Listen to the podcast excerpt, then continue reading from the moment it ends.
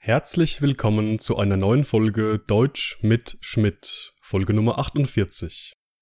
Heute mit den Wörtern Verhalten, und mühsam, wir starten.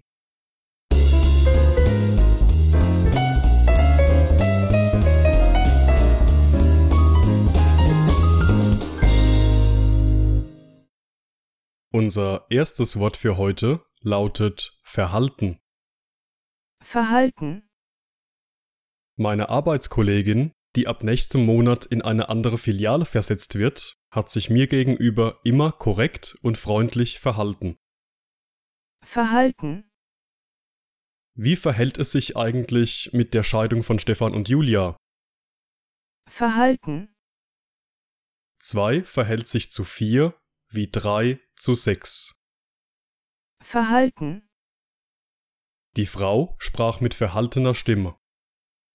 Verhalten, Verhalten ist ein Verb, das man in vier verschiedenen Bedeutungen benutzen kann. Meine Arbeitskollegin, die ab nächstem Monat in eine andere Filiale versetzt wird, hat sich mir gegenüber immer korrekt und freundlich verhalten, lautet der erste Beispielsatz. Hier bedeutet das Verb verhalten eine bestimmte Haltung einnehmen oder ein bestimmtes Verhalten oder Benehmen zeigen. Wenn sich ein Mensch, wie in diesem Beispiel, freundlich verhält, bedeutet es, dass er mir gegenüber ein freundliches Verhalten zeigt. Im zweiten Beispiel geht es um die Frage, wie es sich mit der Scheidung von Stefan und Julia verhält. In dieser Situation bedeutet das Verb verhalten so viel wie in einem bestimmten Zustand sein. Der Fragesteller möchte also wissen, was der aktuelle Stand der Dinge bei der Scheidung von Stefan und Julia ist. Man sollte hier beachten, dass das Verb verhalten reflexiv und mit der Präposition mit verwendet werden muss. Im dritten Beispielsatz wird es mathematisch. 2 verhält sich zu 4 wie 3 zu 6. In diesem Beispiel hat Verhalten die Bedeutung von in einer bestimmten Beziehung stehen oder in einem bestimmten Verhältnis stehen. Das heißt hier, dass 2 zu 4 das identisch doppelte Verhältnis aufweist wie 3 zu 6. Auch in dieser Funktion wird Verhalten immer reflexiv verwendet. Und im letzten Beispiel geht es um eine Frau, die mit verhaltener Stimme sprach.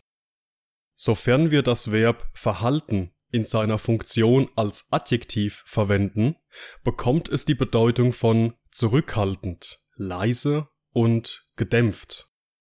Wir verwenden es immer dann, wenn etwas nicht offensichtlich oder deutlich gezeigt werden kann oder möchte.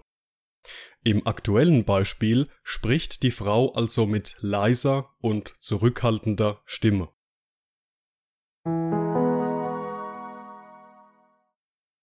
Unser zweites Wort für heute lautet mühsam. mühsam, In mühsamer Kleinarbeit konnte der Vater von Andrea die alte Armbanduhr reparieren. mühsam, Da die Schülerin sehr undeutlich schreibt, konnte der Lehrer ihre Handschrift nur sehr mühsam lesen. mühsam, Diese Arbeit ist nicht nur zeitaufwendig, sondern auch mühsam und anstrengend. mühsam, Das antike Gemälde wurde mühsam restauriert und hängt seit letzter Woche im städtischen Museum. mühsam, Mühsam ist ein Adjektiv und hat eine ähnliche Bedeutung wie anstrengend, aufwendig, schwierig, beschwerlich oder mühselig. Wir verwenden es für Situationen, die eine lange Zeit benötigen, langwierig sind und große Anstrengung und Mühe, also Arbeit, bereiten. Das Gegenteil des Adjektivs mühsam lautet mühelos. In mühsamer Kleinarbeit konnte der Vater von Andrea die alte Armbanduhr reparieren, lautet unser erstes Beispiel.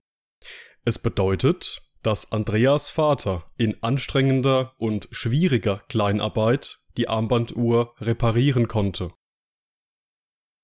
Der zweite Beispielsatz handelt von einem Lehrer, der die undeutliche Handschrift seiner Schülerin nur sehr mühsam lesen konnte. Das heißt, dass sich der Lehrer anstrengen musste und große Mühe hatte, die Schrift seiner Schülerin zu entziffern.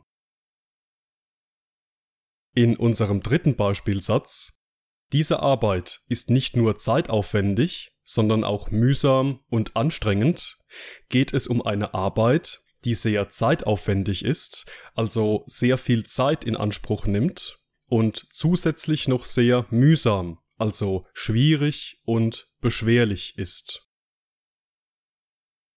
Und im letzten Beispielsatz geht es um ein antikes Gemälde, das mühsam restauriert wurde.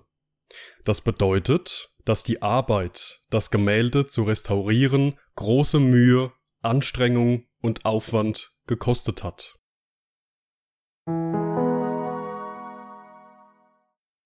Und das war's mit der heutigen Folge. Ich bedanke mich wie immer fürs Zuhören. Alle weiteren Informationen findet ihr in meiner Telegram-Gruppe oder auf meiner Homepage. Alle Transkripte, Vokabellisten und Grammatikübersichten findet ihr auf meiner Patreon-Seite. Die Links findet ihr in der Beschreibung. In diesem Sinne, bis zum nächsten Mal.